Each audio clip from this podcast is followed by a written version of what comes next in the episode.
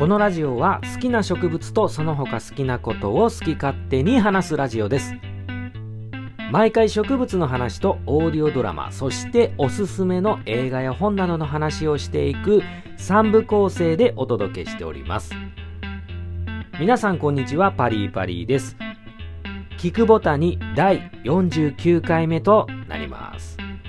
今回は前半でハイブリッドについてお話しします。後半は映画「水拳2」についてお話ししていきます。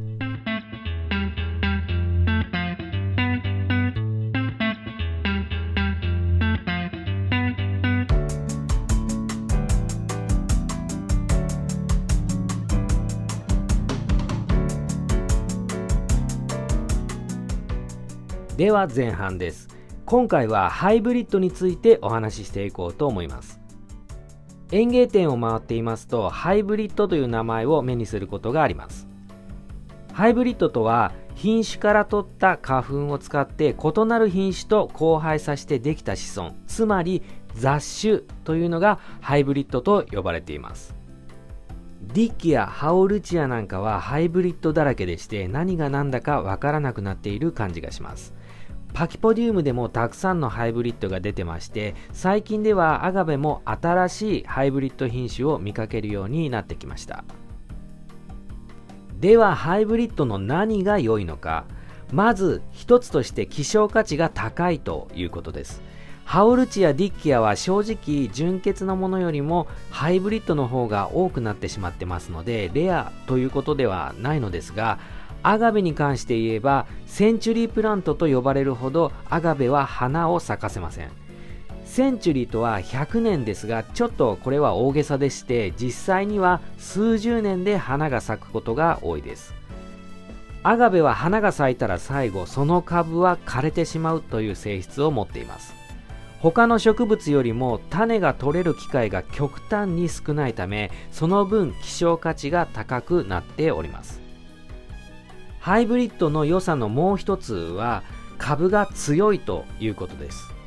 ハイブリッドは両親の性質を必ず含んでまして親の系統のどちらと比べても強い品種となります。これを専門用語では雑種共生と言います。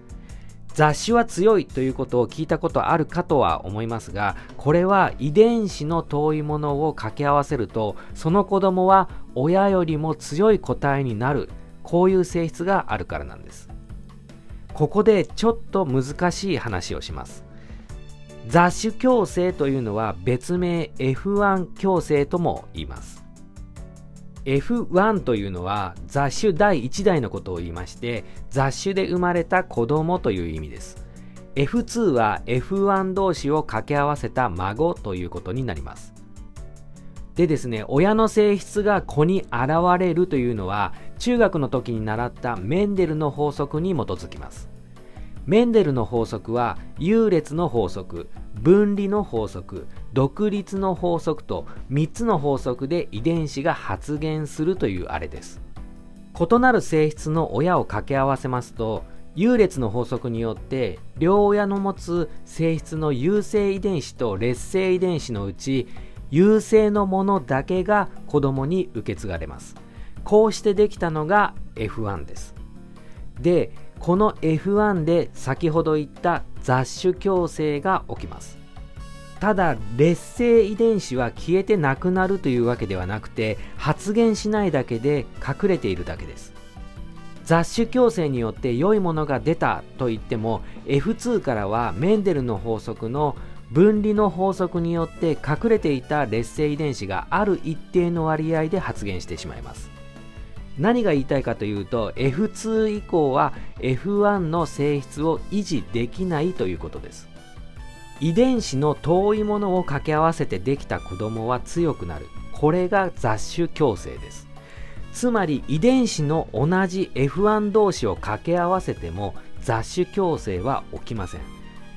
近い遺伝子同士で繰り返し掛け合わせてしまうとその子孫はどんどん弱くなります。これを雑種共生とは逆に均衡弱生と言います。野菜などでは品質維持の点でこれが致命的となりますので F1 の品種を維持するために様々な技術が使われているそうです。とだいぶ話がそれてしまいましたがハイブリッドのメリットについてお話ししてきました。F1、F2 という話をしましたが混乱しないでもらいたいのは親の根元から出てきた子株については親株と全く同じ遺伝子を持っていますのでこれはクローンと言います。つまり F1 から出た子株は F1 であるということも覚えておいてください。アガベなどの多肉植物は花が咲かなくても小吹きでクローンを作るということで品種の維持がしやすいというのは隠れた利点なのかもしれません。続いてハイブリッドのデメリットについてもお話ししておきます。デメリットについては育成に必要な情報量が圧倒的に少ないということです。これはレアであればあるほどそうなります。両親の性質からある程度推測はできますが実際にどのように育つのか体感性はどうなのかどれぐらい大きくなるのか子吹きはしやすいのかなどの育成条件は手探りとなります。それとデメリットとしてもう一つ名前の書かれたタグをなくしてしまうと名前がわからなくなるということです。いわゆる札落ちというやつですが、ハイブリッドでなければ札落ちしても株の特徴から名前がある程度はわかります。しかしハイブリッドは札落ちをしてしまうとかなりの確率でもう分かりません。私も管理が甘くてこういう株が何株かあります。皆さんも注意してください。最後にデメリットの話をしましたが、ハイブリッドは両親の見た目、性質が混ざっていて、何これ見たことないっていうふうに心が躍りますし、育成が手探りなのも楽しみの一つだと思います。ハイブリッドは確かにクロート好みの領域ではありますが、先ほど言ったように品種として強いということも頭の片隅に入れておいてください。ハイブリッド一度目を向けてみるのもいかがでしょうか？前半は以上となります。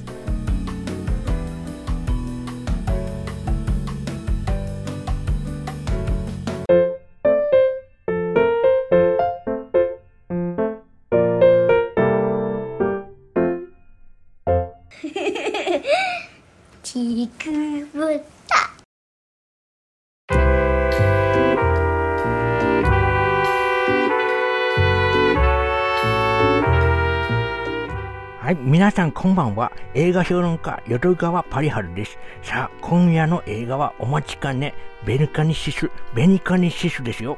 ベニカニシス。さあ、皆さん初めて、初めてテレビで放送するんですよ。初めてテレビでベニカニシスをご覧になるんですよ。ベニカニシス、タイトルがシス、シスですよ。怖いですね、怖いですね。ベニカニシス、主人公の少年、この少年、天才少年。実験の失敗で偶然どんな虫も殺す万能消毒薬を作ってしまうんですね。そこへ宇宙からの地球侵略の宇宙生物やってくるんですね。人々は戦うんです。でも銃も爆弾も効かない。恐ろしい、恐ろしい、ドキドキします。宇宙生物。ただね、主人公の少年が作った消毒薬、これだけは宇宙生物倒すことできる。そこで少年はたった一人宇宙生物と戦う。でも消毒薬は次第に少年の体を蝕んでいく。蝕んでいくんですね。怖い怖い怖い。少年はどうなってしまうんでしょうね。怖い。言えない、言えない。皆さんご覧なさい。スリル100%。監督は巨匠 PP ラージャパリ監督。この監督、デビュー作、マガンプなき戦い。衝撃的だったですね。あとは、ローマの休日出勤。これはパロデー、パロデーでしたが、世相をえぐる作品だったわけですね。私ね、一回ラージャパリ監督にお会いしたことあるんですね。おひげを蓄えたラージャパリ監督、公園の段ボールで作った家、そこにいたんですね。偶然私、通りかかったわけです。私、もしかしてラージャパリ監督ですよねって声かけたんですね。そしたら、違いますって。私、えっとなって、もう一度、ラージャパリ監督ですよねって聞いたんですね。そしたら、違いますって。私ね、また、えっとなって、ラージャパリ監督の顔、じっと見たんです。沈黙ですね。じっと、二人の間に沈黙。怖いですね。本当に違いますかって私聞いたんです。違いますってやっぱり言われたんですね。私ね、その後一人で焼肉食べに行ったんですね。ということで、今夜はベニカニシス、ハラハラドキドキ、ハラドキ、ハラドキ、じっくり楽しんでくださいね。それでは皆様またお会いいたしましょう。さよなら、さよなら、さよなら。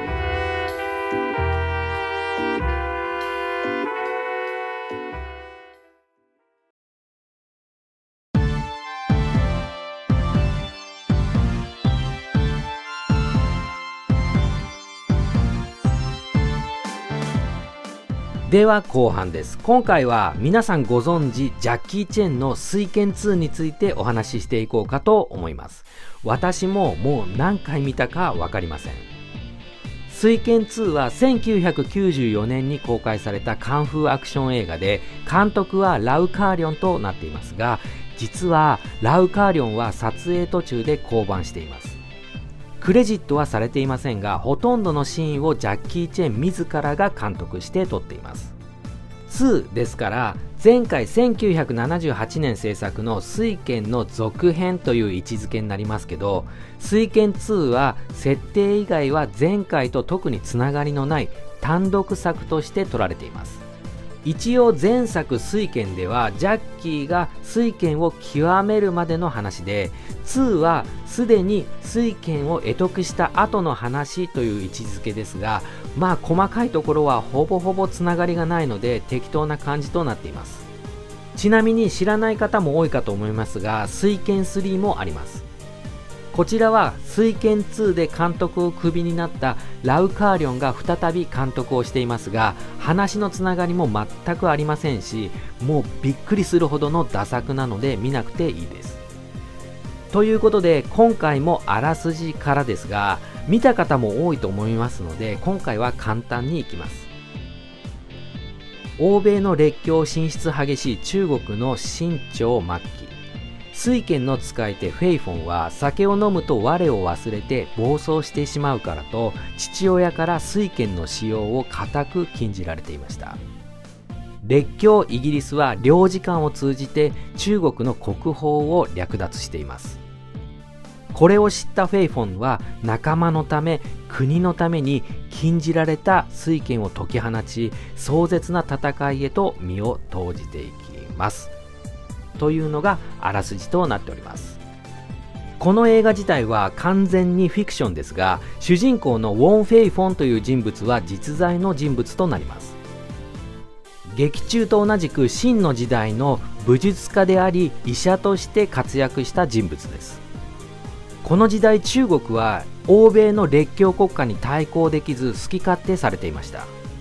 国は混乱し荒れ果てていた時代でフェイフォンは自分が得得していた効果権という憲法を農民たちに教えて自警団を結成して民間レベルでの治安維持に貢献します。その後農民だけではなく軍隊や警察にも武術を教えて国レベルでも治安維持に尽くしたという人物で中国では英雄として評価されています。フェイフォンは効果権だけではなく数々の憲法の達人として有名ですが水拳を使ったという記録はありません。彼は無影脚という足蹴りが得意だったと言われています。地面に足の影さえ映らないほどの速い足技ということです。ということで全然水拳ではないわけです。水拳にも足技がありますが映画水拳2ではむしろ敵の方が足技を使っていました。余談ですがこの足技でジャッキーを苦しめた敵役はロー・ワイ・コンという俳優さんで若い時はムエタイの選手だったそうです。香港のディスコでジャッキー・チェンと出会って映画に出演しました。ジャッキーのボディーガードとしても雇われていましたがその後仲違いをしてクビになったということです。話を戻しまして実際のウォン・フェイフォンは水拳使いではないという話でしたが中国憲法は実は流派がかなり複雑に入り組んでましてこれは想像の域を出ませんが記録にないだけでウォン・フェイフォンももしかしたら水拳を使えたのかもしれません。じゃあ水拳って何なん？ていう話です。水拳は本当にあります。映画でジャッキーがやっていたものに近いものは水八線剣と言われる憲法があります。もともとは足場が悪い場所で地面に転がって戦う憲法でして酔っ払いのようなトリッキーな方で相手を攻撃するということです。問題は映画のように酒を飲めば飲むほど強くなるのかという話ですが実際には全くお酒は飲みません。あくまでも酔っ払いの動きを模倣した憲法ということです。映画のラストには7分以上も続くバトルシーンがあるのですが個人的には映画史に残るアクションシーンだと思います。このラストシーンを撮るのになんと3ヶ月半もかかっているそうです。妥協を許さないジャッキーの撮影はまさに地獄。本人が一番体を張っているので誰も何も言えないということだそうです。本当はこのラストのバトルはもともと敵2人対ジャッキーという予定だったそうですが1人が足を怪我してしまったために1対1の構図になったということです。でですねこの作品を見たことがある方は多いと思うのですがカットされた本当のエンディングがあるのは皆さんご存知でしょうか？ラスト敵に負けそうになった主人公が工業用のメチルアルコールをガブ飲みして覚醒。敵をボコボコに圧倒して倒し口から泡を吹いたところでエンドロール。これが一般的に知られているエンディングです。しかし香港で公開されたバージョンにはその先の話があります。戦いが終わって数日後表彰のために警察署長が家に訪れて記念撮影をしようとしますが肝心のフェイフォンことジャッキーがいません。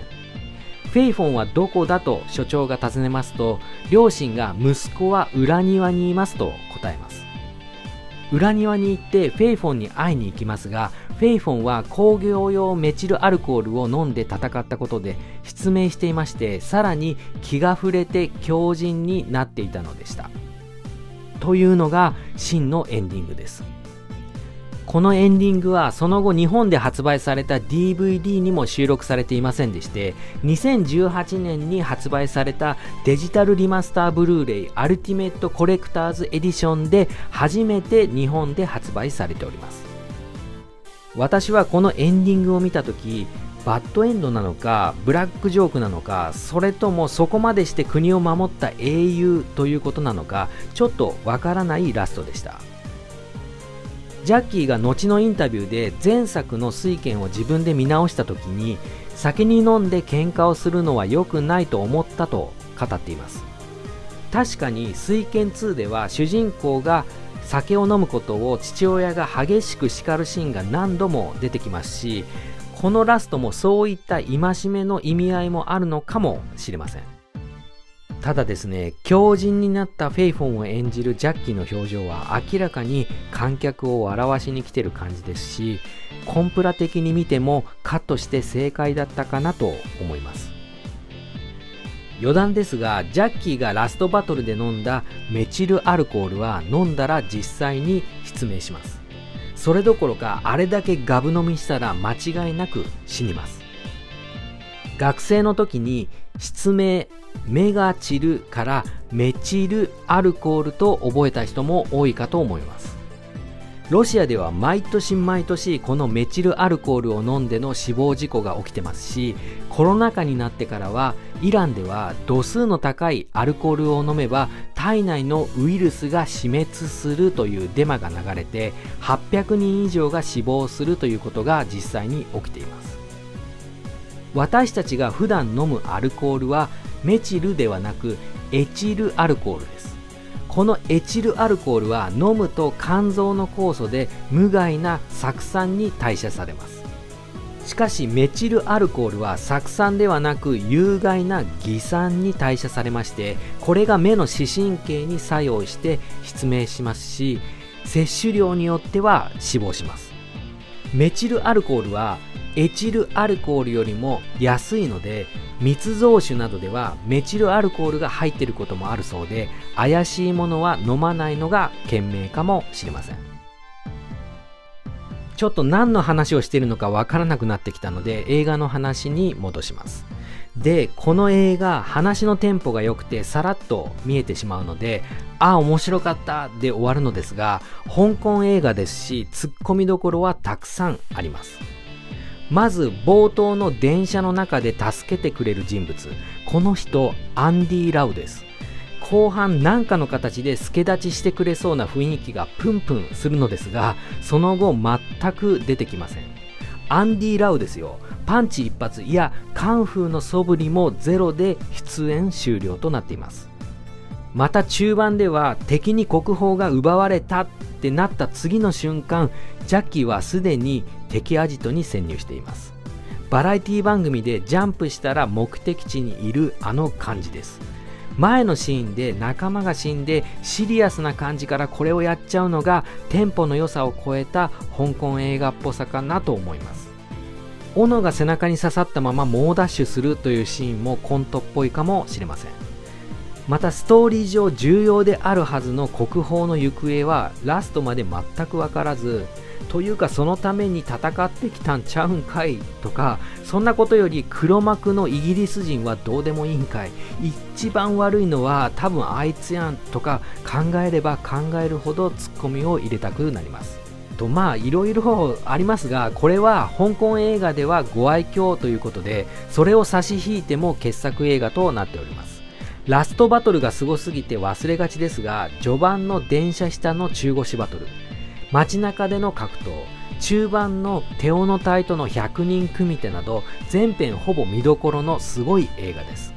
皆さんもお酒を飲みながらもう一度見直してみるのもいかがでしょうか。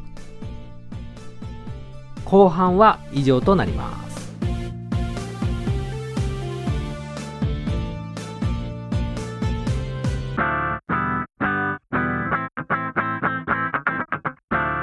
はいそろそろエンディングの時間となっております。今回も皆様からのメッセージ読ませていただきます。まずは旗竿園芸さんから。パリさんいつも楽しい話ありがとうございます。タロットカードもいつもかっこいいです。今度はエンペラーが届いた。パリさんの優しさを受け取りましたよ。50回でやめちゃうん。匂わせが悲しい。ということでいただきました。キクボタロットカード喜んでいただき光栄です。普通番組ノベルティといえばステッカーが一番多いかと思います。私もステッカー作りたかったんです。キクボタステッカー。いろいろ考えてタロットカードにしちゃいましたけどタロットカードをバラで配っている番組なんて世界にキクボタだけかもしれません。何も役に立たないものを喜んでいただき本当に感謝です。50回でやめるかどうかはまだ決めてなくてなんとなくキリがいいかななんて思っております。旗竿園芸さんありがとうございます。キクボタロットカード差し上げます。続いてはブービーさんからです。パリーさんこんにちは。キクボタロットカード今月も届きました。ありがとうございます。もうすぐ50回ですね。最終回なんてそんなことないですよね。正直に申し上げるとキクボタは植物の話も楽しいし参考になりますが後半の小説や映画の話が本当に好きです。私の知らない小説や映画の話が聞けるのはとても楽しいんです。毎週だなんてわがまま言いませんので各週もしくは月1でもいいのでパリーさんのモチベーションが続く限りできれば継続してもらえると嬉しいです。前回のテスカポリとかも読んでみたくなりました。そういえば 52Hz のクジラたちが3月に公開されるようなので見に行ってこようと思います。ということでいただきました。このキクボタは植物界隈の方々しか聞かれてないので後半の小説とか映画の話はほとんどの人が飛ばしてるんだろうと思って作っています。前半ドラマパート後半と全く別の話をしていくのは番組の作りとしては実はタブーなんです。YouTube や他のポッドキャストではそんなことやらないんですね。一つの話題で集中的に短時間で終わらせる。これがセオリーらしいです。それは私も実は知ってるんです。ただこれは再生数登録数を伸ばすためのセオリーでして私がこのキクボタを始めたきっかけっていうのは以前もお話ししましたが半分自分のためなんです。モチベーション維持のために再生数登録数は大事なんですがプライマリーではないと思ってやっています。聞いてる方の中でもしかしたら気づいてる方もいらっしゃるかもしれませんがこうして皆さんからのメッセージを毎回募集していますが実はこれについて話してほしいとかのリクエストは募集してないんです私が話したいことを好き勝手に話すこれでやっていますそんな番組を続けてほしいだなんて声が聞けるなんて本当に嬉しく思っておりますあ、そうだ。52Hz のクジラたち、映画公開されますね。主役の三島紀子役に杉咲花さん。これはもうバッチリですね。